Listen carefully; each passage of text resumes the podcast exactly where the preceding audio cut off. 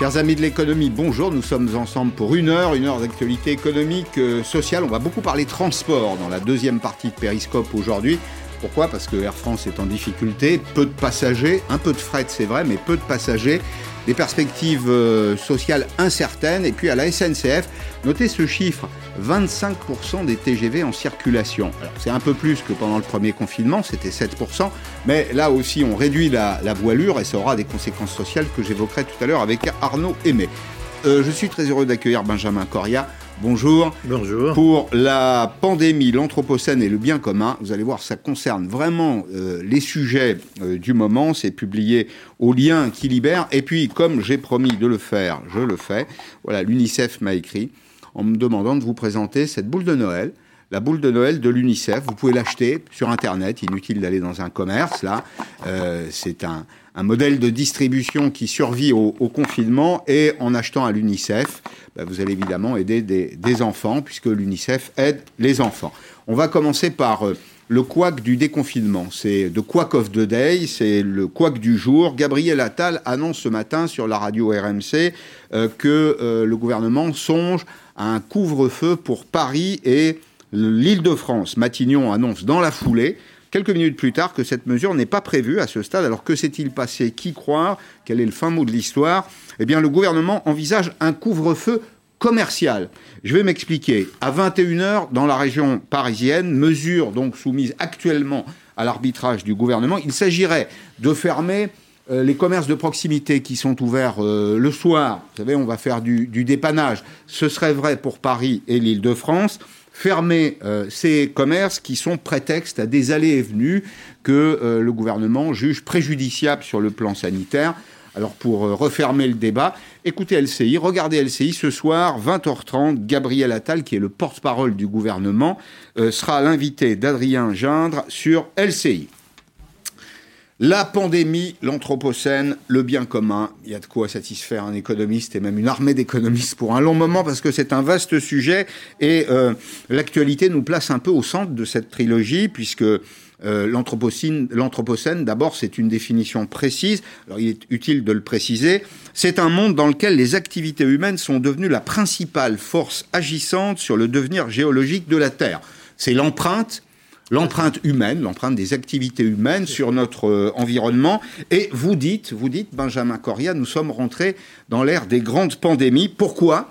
Parce que l'extractivisme, alors c'est euh, l'activité qui consiste à extraire des, ressources, euh, atteint des niveaux qui sont inquiétants selon vous, et il en résulte un contact de plus en plus étroit entre des milieux premiers dans lesquels étaient séquestrés des bactéries, des virus, et vous décrivez ce phénomène ça s'appelle la zoonose. il y a un peu de vocabulaire. Il faudrait publier un glossaire avec, hein, pour bien comprendre. Mais vous allez voir, c'est très très concret. Ce sont ces virus qui passent de l'animal à l'homme. Et donc, vous dites, au fond, on est en train de saboter un peu le milieu dans lequel nous nous trouvons. Oui, absolument, absolument. Euh, si vous voulez, euh, depuis, euh, ça remonte à à longtemps, hein, mais toute cette activité qui consiste à euh, déforester, parce que à la déforestation, puisque c'est l'expression emblématique hein, mhm. euh, de l'extractivisme, euh, ou à aller creuser sous l'épaule pour chercher des hydrocarbures, ce qu'on est en train de faire en ce moment. Bon, donc les déforestations, c'est soit pour utiliser la ressource, mhm. soit pour éradiquer euh, ce qu'on avait et installer. Planter euh, autre chose. Planter autre chose. Mm. Mais ce qui est très important, c'est surtout de la monoproduction. Alors, ça provoque quoi cette affaire? Et ça, c'est vraiment très important c'est la destruction de la biodiversité qui faisait qu'il y avait toutes sortes d'espèces qui convivaient euh, de manière plus ou moins, on va dire, interreliées, pacifiques et faisant des échanges entre elles, etc., sont détruites et ça libère euh, un ensemble de pathogènes, pour le dire autrement, euh, de virus, qui trouvent un chemin pour mmh. pénétrer vers des sociétés de peuplement humain et c'est euh, les pandémies. Alors en ce moment, on a un débat sur confinement, pas confinement.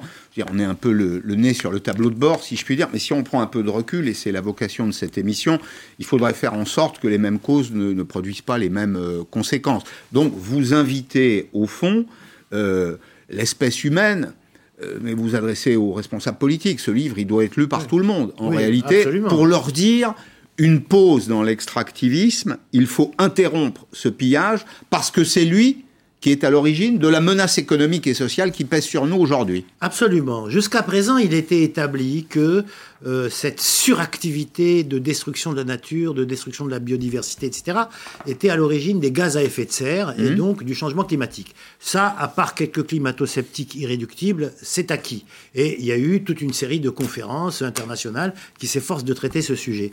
Ce que je rajoute, après d'autres, hein, en m'appuyant sur des infectiologues, euh, des biologistes, etc., c'est que c'est pas seulement ça euh, euh, l'extractivisme. C'est pas seulement le changement climatique, c'est aussi euh, l'entrée dans une période dans laquelle, malheureusement, on aura ce genre de virus qui vont se développer de plus en plus. Donc, ce livre. Et là, vous avez vu vraiment, vous avez mené enquête vous avez vu des infectiologues, des gens qui vous disent attention, ah mais écoutez, on a retracé le processus ah non mais écoutez, du Covid là, hein, de la Covid plutôt, on a retracé le processus. C'est le point de départ de quelque chose qui est beaucoup plus vaste. Absolument. D'abord, je vais faire une précision. Moi, j'ai travaillé pendant dix ans à l'ANRS, à l'Agence nationale de recherche sur le SIDA, où je menais euh, euh, euh, un ensemble de recherches et où je faisais mener, je faisais mener des recherches euh, je conduisais des recherches sur euh, le VIH-Sida. Bien. Mmh.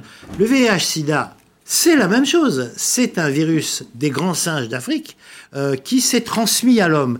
Et donc on a toute une série de, familles, malheureusement, d'épidémies. Le H1N1, le H5N1, ce qu'on appelait la, mmh. grippe, la grippe aviaire, le, SARS-1, il, y a, quelques années, le SARS-CoV-2, aujourd'hui, mmh. le MERS, qui est une autre forme de coronavirus. Bien.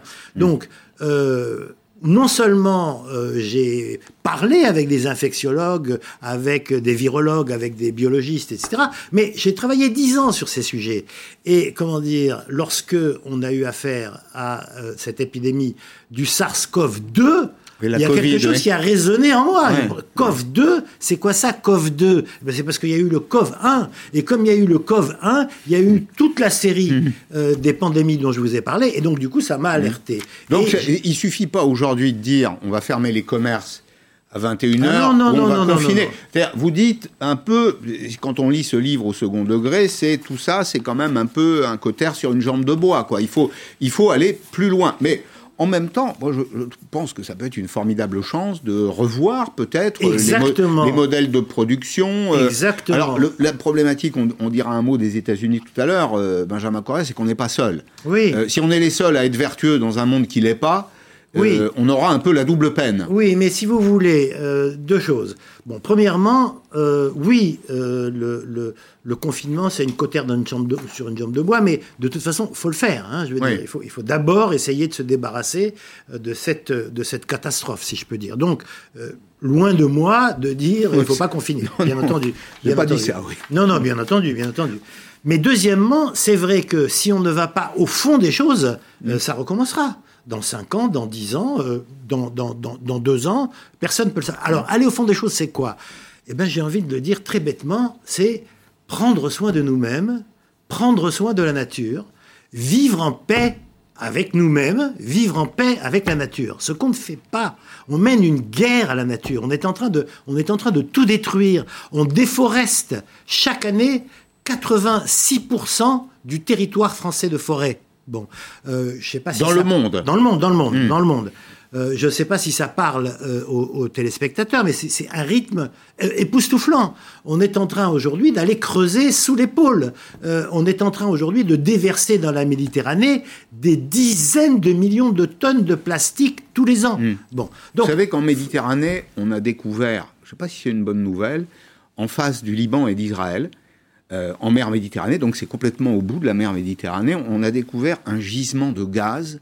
Alors, il y a peu de profondeur à cet endroit dans la Méditerranée. Vous avez vu comme moi un gisement de gaz qui, paraît-il, pourrait servir la consommation européenne, européenne pour un siècle c'est alors je ne sais pas si c'est une bonne ou une mauvaise nouvelle. On, mais... on, est encore on est encore largement dans les évaluations. C'est une bonne ou une mauvaise nouvelle? Euh, en fonction de la manière dont on va être capable d'exploiter ça sans provoquer de dommages collatéraux euh, supérieurs aux bénéfices qu'on peut en tirer. Donc je veux dire, pour le moment on peut rien en dire. Mm. Mais ce qui est sûr, c'est que la manière dont on a procédé jusqu'à maintenant euh, a fait que voilà, on a on a on a cru qu'on allait pouvoir euh, imposer euh, l'ensemble de nos lois euh, à la nature. Et la nature, ça marche pas comme ça. Mais vous dites, vous allez plus loin, vous dites l'anthropocène, c'est le capitalocène. Oui. Parce que oui. le fait générateur, dites-vous, c'est c'est là où on peut avoir, vous et moi, peut-être une petite zone de, de, désaccord, parce que le capitalisme n'est pas euh, euh, un être unique, c'est une, c'est une, un concept aux multiples formes. Mais vous dites néanmoins financiarisation, et là-dessus je pense que vous avez raison, financiarisation de l'économie, recherche du profit immédiat, on va piller en réalité les ressources naturelles de la, de la Terre au, au risque, au, il faut le dire les choses, au risque de notre santé. Ah, Alors il y a peut-être le bien-être immédiat, social, économique, mais, mais, il est presque, à payer. Il est presque déjà derrière nous. Alors pourquoi, pourquoi je parle de capitalocène euh, euh, avec d'autres hein, d'ailleurs? Parce que il y a un accord absolument euh, général, en tout cas, hein, enfin très grand, pour dire que cette destruction irréversible pour partie, je dis bien pour partie, parce que mm. sinon on n'aurait même plus besoin d'en parler, hein, de la nature, ça commence avec la révolution industrielle. Hein? Donc sur ça, il y a à peu près un accord. Et puis, là où c'est plus discuté, mais où quand même il y a des éléments pour le dire, c'est que dans l'après-deuxième guerre mondiale, donc à partir de 1950, il y a ce qu'on appelle la grande accélération. Et cette grande accélération, elle se traduit par le fait que tous les indicateurs, hein, en termes de émissions de gaz à effet de serre, en termes de destruction de la biodiversité, en termes de changement climatique, etc., sont absolument exponentiels. Alors, ça correspond à la grande période d'essor du capitalisme. C'est vrai, mais on passe d'une société euh, de subsistance exact. à une société de consommation. La question que ça pose derrière tout ça, et je pense que euh, c'est le moment de poser ces, questions, est-ce qu'il faut revenir sur le modèle de consommation? Est-ce qu'il faut en revenir à un monde dans lequel euh, l'homme est toujours un peu en quête de ses besoins. Non, non, il faut pas revenir pour, à un pour préserver pour préserver l'univers. Oui, non, non, moi je moi je suis pas je suis pas je suis pas partisan de revenir euh, à la lampe à huile. Hein. Il faut que ça soit tout à fait clair. Hein. Mais euh, je suis absolument certain qu'il faut développer un tout autre rapport à la nature. Bon. Hmm. Euh, et pour développer un autre rapport à la nature, il faut que on change nos modes de vie et de consommation. Alors, je ne crois pas nécessaire, je répète, dans, pour mmh. cette expression, de revenir à, la lampe à huile. Mais je dis qu'il faut recentrer l'économie autour de, des grands besoins essentiels, ce que j'appelle hmm. les grands pôles d'activité. Euh, se nourrir, se loger, se soigner, habiter, se déplacer et penser ces grandes euh, activités de manière un peu rationnelle. Supprimer les doublons, supprimer tout ce qui est inutile, supprimer la concurrence quand elle n'a pas lieu d'être. Encore que, elle peut avoir des vertus. Hein, sur mmh. ça, moi, j'ai pas de, j'ai pas d'état d'âme. Hein, je veux dire, je crois pas au monopole. Mais il nous faut saisir, alors c'est dans ce sens que je reprends bon ce que vous disiez, il faut saisir cette crise et comprendre qu'on rentre dans une période telle que il faut redéployer les choses autrement. Mm. Et je pense qu'en nous centrant sur ces grands pôles d'activité, on peut à la fois satisfaire nos besoins essentiels et davantage, et préserver la planète. Alors, exemple de transformation, on va le voir ensemble, la compagnie Total. En général, d'ailleurs, quand on a un adversaire à désigner, on désigne Total parce que c'est un peu le grand Satan de, l'énergie. Je dis tout ça, évidemment, euh, c'est une forme de, dérision. Mais la raffinerie de Grand Puy, euh, qui a été euh, au cœur des feuilletons de, l'actualité sociale, va se transformer en usine de biocarburant. Le groupe français veut réduire, il a un plan en tout cas d'ici à 2030 pour réduire la part du pétrole en dessous de 50% dans sa production. Justine Corbillon pour tout comprendre sur les transitions en cours. Demain, on va transformer cette raffinerie en une usine de euh, biocomposants. Elle est l'un des symboles de ce monde qui change. Le groupe Total l'a annoncé le mois dernier, la raffinerie de Grand Puy va être reconvertie en usine de biocarburant. Aujourd'hui, ce liquide, c'est du pétrole brut. Demain, ça va être des huiles végétales, des huiles animales et des huiles de cuisson recyclées. On a du personnel qui est déjà formé pour exploiter les futures unités. Sur ces cinq raffineries, le groupe continuera de produire du pétrole sur trois sites, mais a déjà transformé l'an dernier sa plateforme de la Med en Provence en usine de biocarburant et maintenant celle de Grand Puy en Île-de-France. Alors Total serait-il devenu le nouveau fer de lance de la transition écologique? Pas sûr que l'environnement soit l'unique raison de tous ces changements.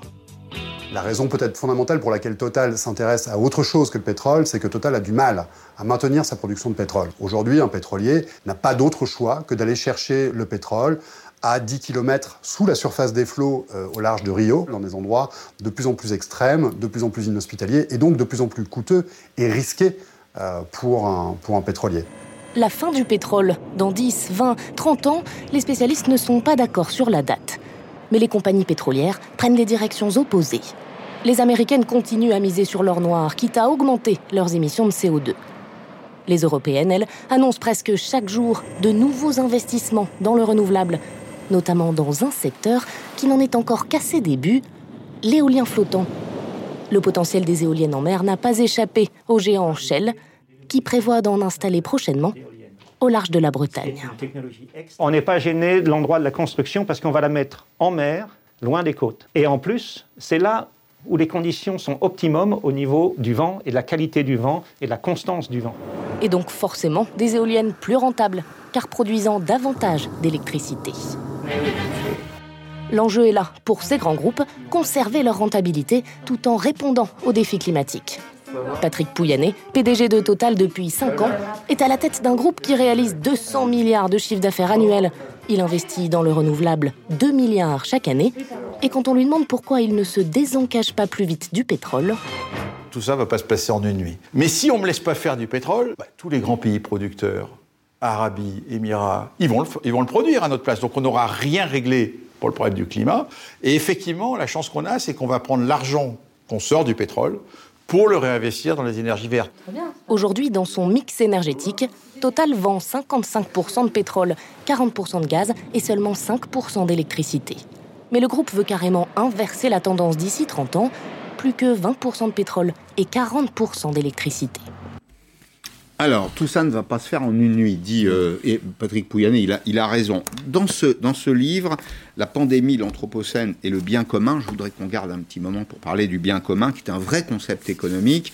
Euh, vous, vous évoquez ce qu'on appelle, c'est passionnant, il faut le lire, je pense, pour, pour comprendre de quoi il s'agit. C'est pas de la fiction, c'est une vraie révélation. Je voudrais qu'on dise deux mots de ce que vous appelez la géo-ingénierie. C'est ah cette idée euh, développée par des grands groupes chimiques que en modifiant le pH des océans, euh, en ventilant euh, des produits chimiques dans l'atmosphère, on va pouvoir retarder les effets de la transformation climatique. Enfin, là, si tout ceci est vrai, et vous me donnez l'assurance ah que ça l'est, on rentre dans un autre monde. Ah oui, oui, oui, oui. non, mais ça, c'est une des choses que j'ai euh, euh, explorer davantage, si je peux dire, à l'occasion de ce livre, euh, c'est ce que j'appelle l'ensemble des fausses solutions.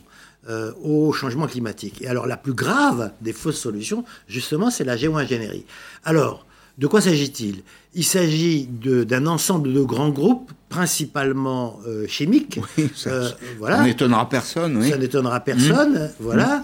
Mmh. qui ont imaginé qu'ils allaient changer le climat euh, en gros par deux moyens.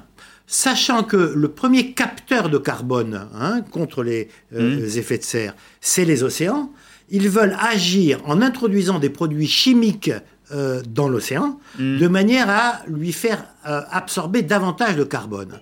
Euh, alors, évidemment, c'est une idée de professeur Nimbus. Hein, je veux dire, mmh. ah bon Dieu, mais c'est bien sûr. Hein, on est de la génération de, l'inspecteur Bourrel. Ah bon Dieu, mais c'est bien sûr. Mmh. Sauf que, bien évidemment, on va provoquer des catastrophes écologiques mmh. parce que cet effet ne pourra être ah bah, obtenu. vous allez capter, bien sûr. Oui, vous allez capter un peu plus de CO2, mais vous allez détruire la, faune, la, faune, la flore, etc. Mais bien entendu. Alors l'autre idée. Même chose dans l'air. C'est ça. Ah, l'autre idée, l'autre idée, c'est de balancer euh, dans l'air euh, euh, du soufre de manière à ce que les rayons du soleil ne, ne, pénètrent pas avec la même hmm. intensité, ce qui va refroidir la Terre. Alors c'est du sulfate, hein C'est des, sulfates. Oui, c'est ça. Alors c'est des idées de fou parce que hmm.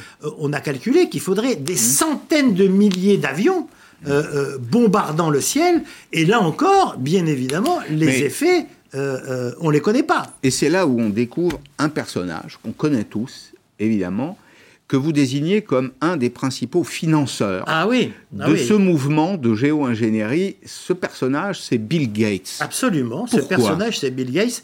Ben, écoutez, euh, il a réussi à se faire cette image de philanthrope. Pour certaines de ses activités, ça s'explique mmh. en, termes de santé, encore que on, peut, on peut en discuter plusieurs.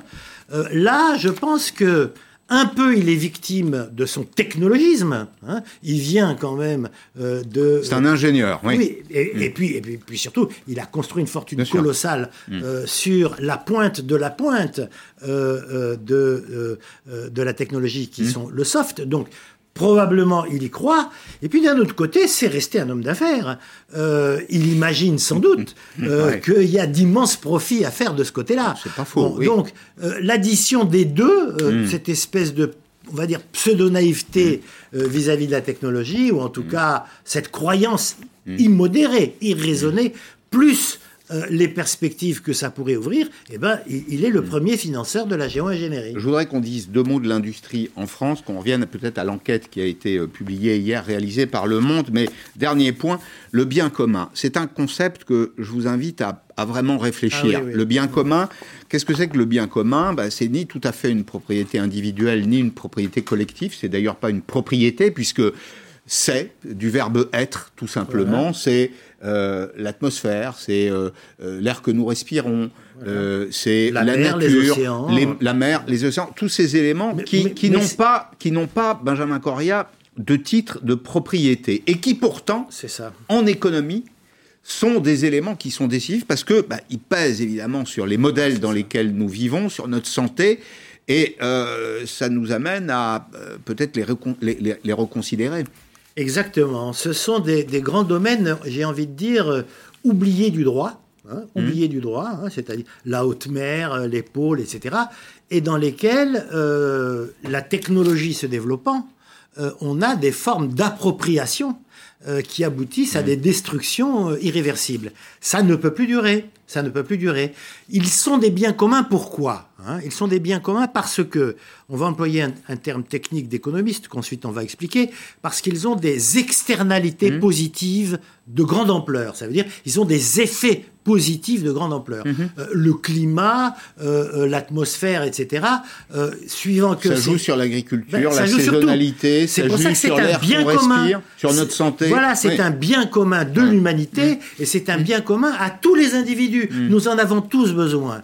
Or, jusqu'à présent, ils ont, ils ont échappé, si je peux dire, euh, à la réglementation. Hein. Voilà. Alors, une des tâches euh, qu'on a euh, aujourd'hui, c'est de faire en sorte que ces biens communs soient régis par un système juridique. Il faut les qualifier, il faut réglementer, voilà, réglementer l'usage des biens communs. Voilà, alors il y a mm. toute une école de juristes italiens mm. qui travaille sur un concept juridique de biens communs et qui fait toute une série de recommandations sur comment euh, désigner un certain nombre de choses. Euh, voilà, euh, les, grandes forêts, l'atmosphère, les mers, comme des biens communs, mmh. et y apposer, si je peux dire, mmh. un certain nombre de règles mmh. concernant leur protection. Alors, on va dire deux mots de l'industrie, mais le débat est absolument passionnant et je pense qu'on est au point de départ on est au point de départ. C'est des concepts qui sont encore un petit peu euh, ambigus. il faut les expliquer. C'est ce qu'on fait euh, aujourd'hui. Alors, comment changer le modèle? Je me pose une question. Est-ce que la proximité, oui, la proximité dans la production, la consommation est, une, est une solution?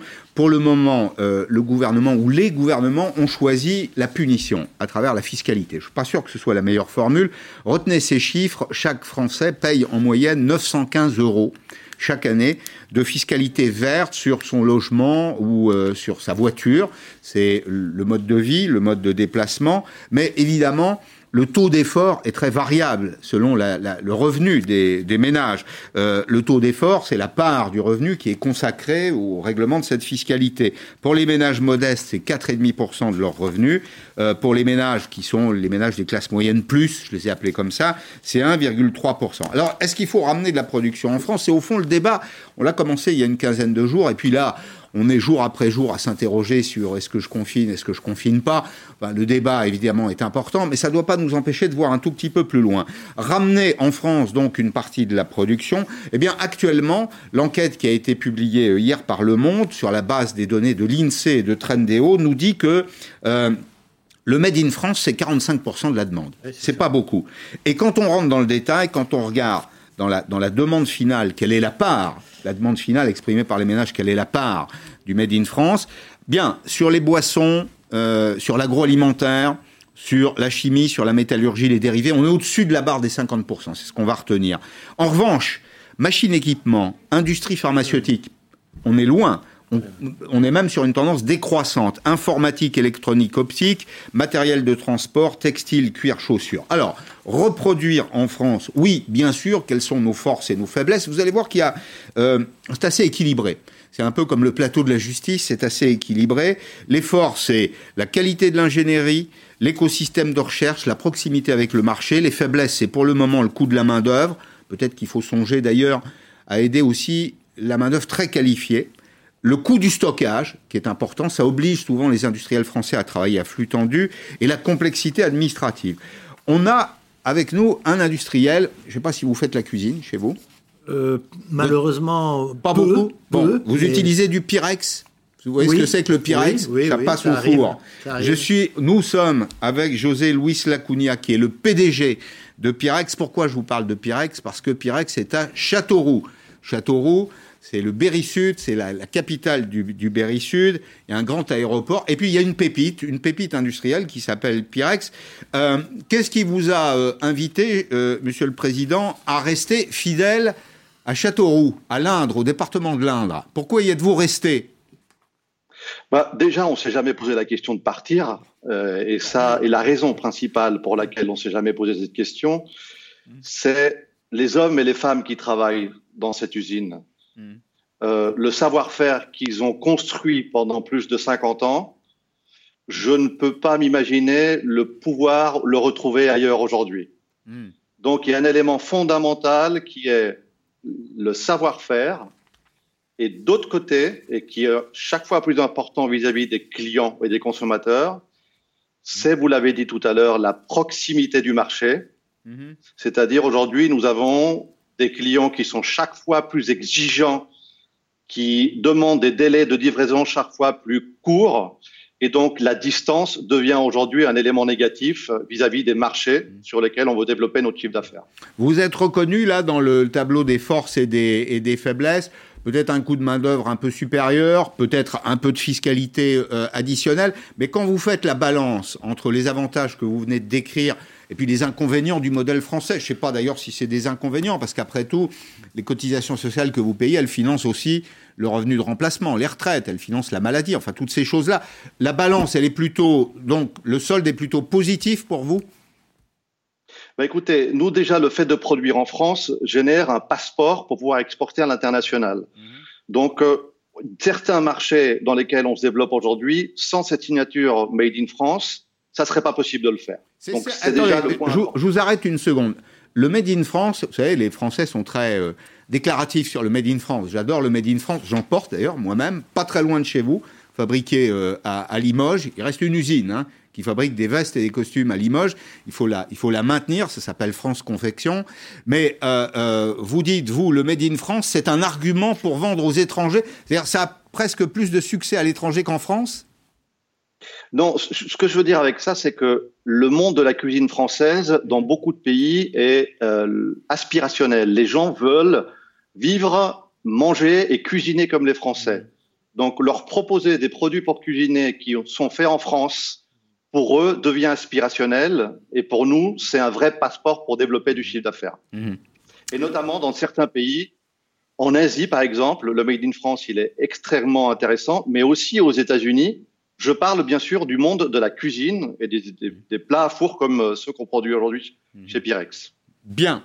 Euh, vous restez en France, vous allez même vous y développer, vous avez des projets pour euh, augmenter la production, euh, la période dans laquelle nous sommes, là, favorise plutôt le homemade, le fait, le fait à la maison. Hein. Est-ce que ça a dopé vos ventes d'ailleurs?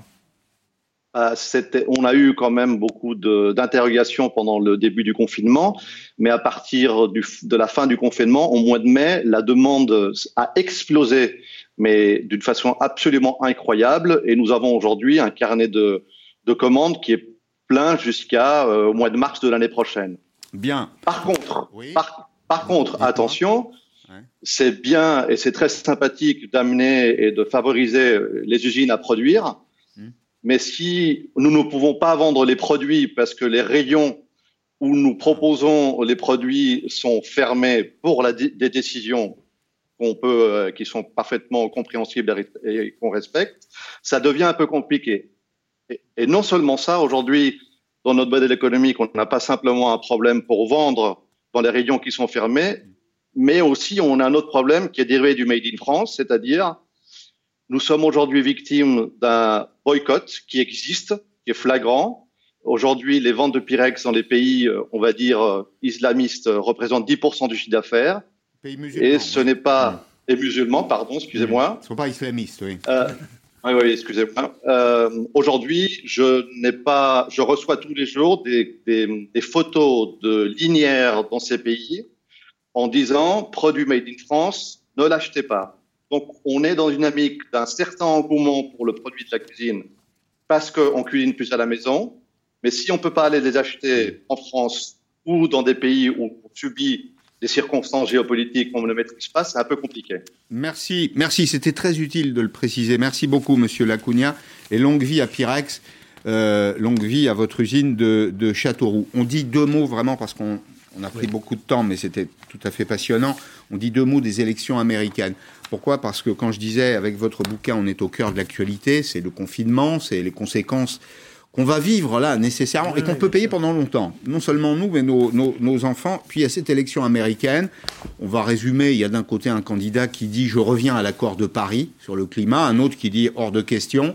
Il y en a un qui a comment dire promis au moins une partie de l'électorat qu'il euh, allait mettre euh, la sourdine sur l'extractivisme, les gaz de schiste, l'autre qui dit non, absolument pas, on va y aller. C'est important pour nous ce qui se passe aux États-Unis aujourd'hui, là? Oui, oui, je pense que c'est important. Je pense que c'est important. Je, je n'attends pas de Joe Biden des, des merveilles. Hein, je veux dire, on a peut-être bon, tort d'ailleurs de s'illusionner. Oui, oui, oui, oui, non, mmh. je pense qu'il ne faut pas s'illusionner. Mais c'est vrai que, en tout cas, sur les sujets qui nous occupent, comme sur mmh. d'autres hein, d'ailleurs, hein, sur les questions de tension raciale, etc., mais sur les sujets qui nous occupent, l'extractivisme, euh, euh, Trump, c'est une catastrophe absolue. Je veux mmh. dire que il a cassé, cassé systématiquement, mais systématiquement, mmh. toute la réglementation protectrice de l'environnement que différents présidents, notamment Obama, ont construit pendant presque 20 ans. Mmh. Il a tout détruit. Il, il permet aujourd'hui euh, d'aller dans les réserves, de faire absolument ce qu'on y veut. Il a réautorisé euh, l'exploitation les, les, sous le pôle. En tout cas, pour nos sujets, Trump, c'est un fléau, un fléau. Merci beaucoup Benjamin Coria. La pandémie, l'anthropocène, le bien commun, au lien qui libère. Merci d'être venu dans PRX. Merci à vous. Merci dans à un vous. instant, je parle transport, euh, transport aérien, transport ferroviaire. Un monde d'attrition. L'attrition, c'est le crunch en anglais, c'est quand on se resserre. Et le marché, malheureusement, pour les grands opérateurs français, se resserre. A tout de suite.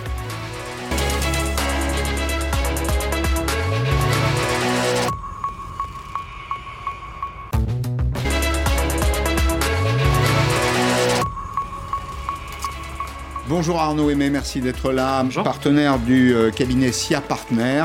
Euh, on va évoquer ensemble le monde du transport et puis je vous fais cette petite recommandation acheter des boules de Noël de l'UNICEF. Je m'y suis engagé, c'est la deuxième couche. J'en ai parlé tout à l'heure à 16h, mais c'est bien. Non, mais c'est bien, c'est bien parce que ça, ça, profite à des, à des enfants, puis on, on fera quand même Noël quoi qu'il arrive. Le confinement, le confinement pèse terriblement évidemment sur les activités de transport. Rapidement, on va essayer de, de, comprendre ce qui se passe euh, sous le capot de l'industrie. D'abord, dans, l'automobile, il y a l'automobile, il y a le transport ferroviaire, le transport aérien. Dans, dans l'automobile, finalement, euh, la casse est moins sérieuse qu'on pouvait l'imaginer grâce à des procédés de vente. Bah, il y a eu, ça a été un peu darwinien, il y a eu de l'innovation, c'est ça euh, Oui, il y a eu aussi marques, la destruction les... créatrice bah, schumpeterienne. Allez. Ouais. Alors, le bilan, on pourra le faire qu'à la fin de cette période de mmh. confinement, évidemment. Hein. C'est trop tôt, mais on l'aborde dans, dans, le secteur automobile de manière un peu mmh. plus optimiste. Mmh. c'est de la partie distribution, donc concession automobile. Mmh. Certes, les concessions bah, sont fermées. Par contre, depuis le mois de mars, les constructeurs automobiles, et en France, des, des, des Renault, des PSA, ont quand même beaucoup avancé sur euh, le fait de pouvoir vendre un maximum le véhicule en ligne, c'est-à-dire -hmm. préparer sa configuration de véhicule, préparer son dossier de financement. Certes, il faut encore aller en concession pour récupérer son véhicule, mais ça, un, ça peut être euh, on, on organise click and collect. Oui. Bah, c'est une de c'est du -hmm. click and collect, comme on appelle ça dans la grande distribution. Et donc, on a bon espoir de continuer à vendre des véhicules, même si forcément, ça va être moins, parce que toutes les populations ne euh, sont pas preneuses de ces modes de distribution plus digitaux. Mais on a beaucoup avancé dessus. Regardons euh, le transport aérien. Alors, il y a une exception dans le ciel européen, c'est Ryanair. Euh, Ryanair maintient un niveau de, de euh, résultat d'exploitation positif. alors, alors très légèrement petit de 10 millions d'euros sur non, mais, Oui, ce qui est pour Ryanair est évidemment pas une, formidable mm. performance, mais euh, c'est l'un des seuls à avoir généré un revenu d'exploitation encore positif dans la période. C'est ce qu'on va retenir. sur les trois derniers mois, sachant que le mois d'été pour les low cost est toujours plus bénéficiaire. Ils font de l'argent en été, ils en perdent mm. plutôt en hiver. En revanche, Air France a perdu 1,6 euh, milliard 600 millions euh, d'euros. Mm-hmm. Air France espérait 70% de son trafic en fin d'année. Ce sera probablement entre 40 et 50 grâce, grâce au fret. Eh, un mot peut-être de l'emprunt, vous savez, qui a été fait par la compagnie, qui est couvert par l'État, les 7 milliards d'euros. Où en est-on aujourd'hui? Est-ce qu'il a été d'abord livré à la compagnie et est-ce qu'il est consommé? Alors, il n'est pas entièrement euh, consommé d'une manière générale. Le groupe Air France KLM, donc je mets aussi la partie néerlandaise dedans, a encore de la trésorerie. Parce que là, ils brûlent beaucoup de cash. Ils en ont euh, brûlé plus d'un milliard là, ces trois derniers moi, euh, euh, aura de la trésorerie pendant une petite année encore. Mhm. Voilà, au rythme actuel, c'est-à-dire une, euh, une quantité de vol, une quantité de vente qui est très très réduite. Donc on a intérêt, fortement intérêt, avec l'argent actuel et les prêts qui ont été accordés par les États français et néerlandais. Par contre, sur la partie néerlandaise, ça a été bloqué. Hein. on pourra en parler. on peut, il faut que ça redémarre en janvier.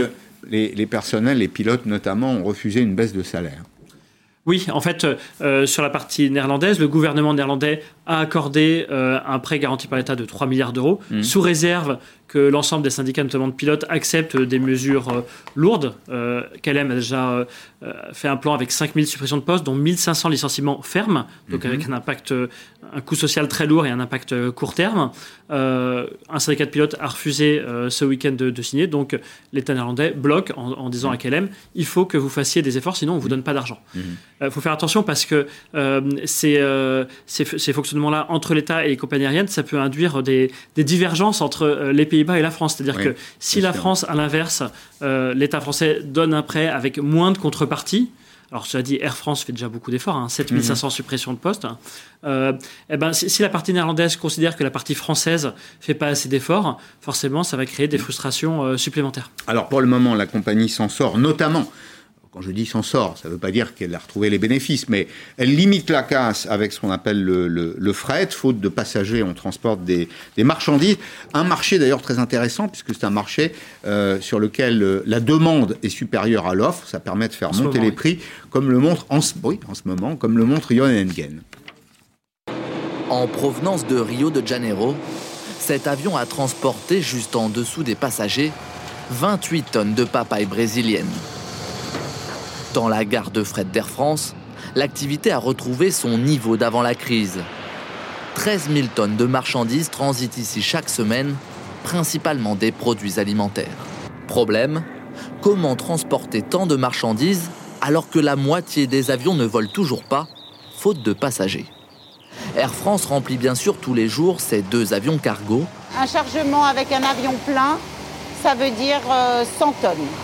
Mais plus étonnant, la compagnie aérienne fait désormais 40 liaisons par semaine avec des avions de passagers sans aucun client à bord.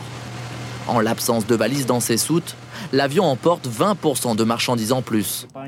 Un équilibre économique délicat. On a plus de demandes aujourd'hui que d'offres. Ça nous permet d'augmenter les tarifs et en augmentant les tarifs et en remplissant bien nos avions à l'aller et au retour, on arrive à rentabiliser des, des avions même sans passagers. Autre preuve de la bonne santé du fret aérien, ce gigantesque chantier. Dans quelques mois, ce transporteur international bénéficiera d'un tout nouveau centre de tri. Imaginez une surface d'exploitation sur deux niveaux de 34 000 m2 où nous allons trier demain 120 000 colis, trois fois plus que ce que nous faisons aujourd'hui.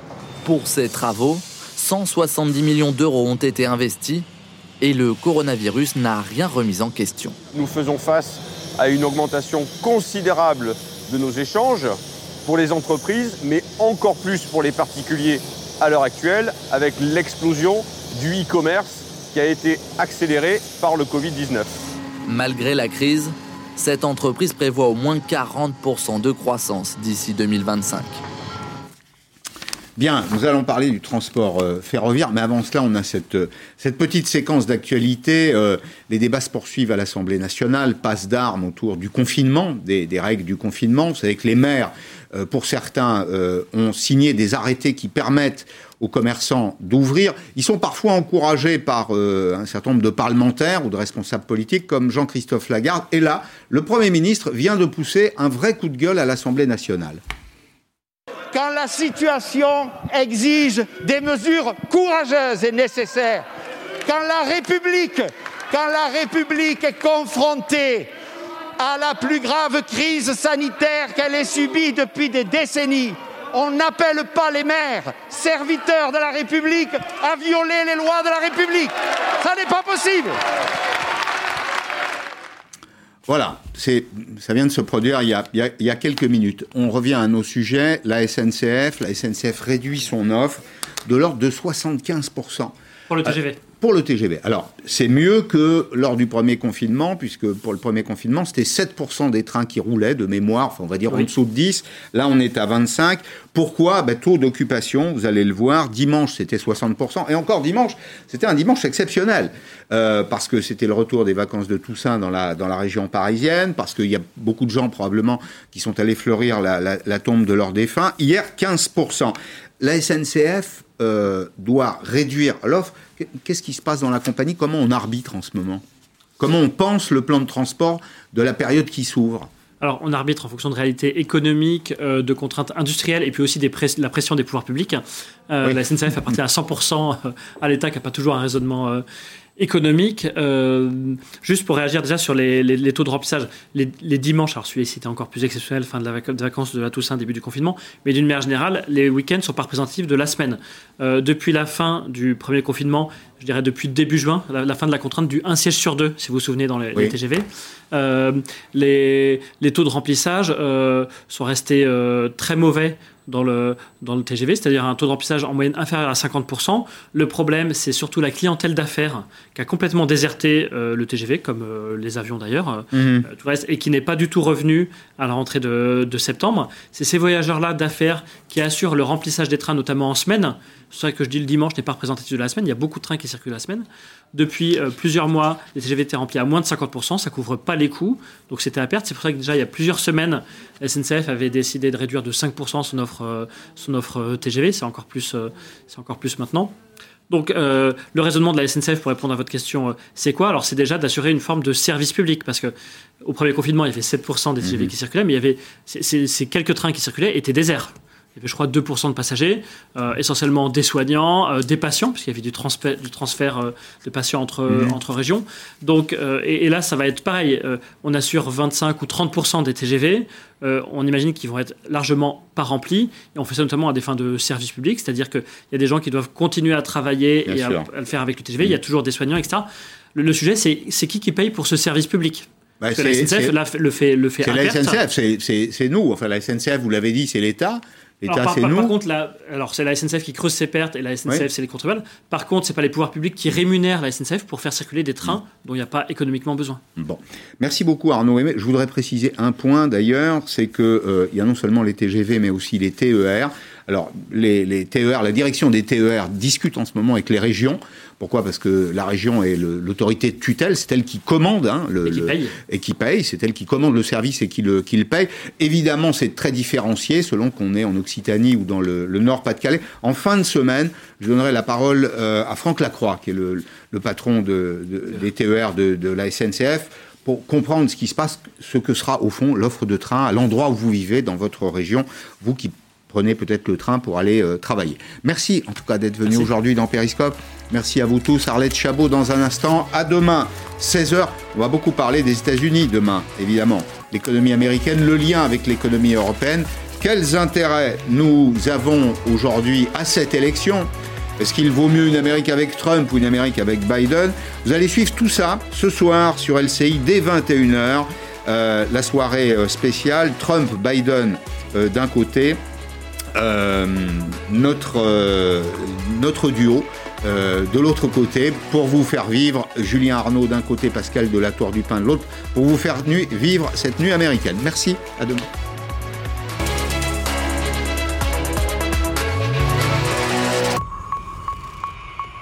Vous savez tout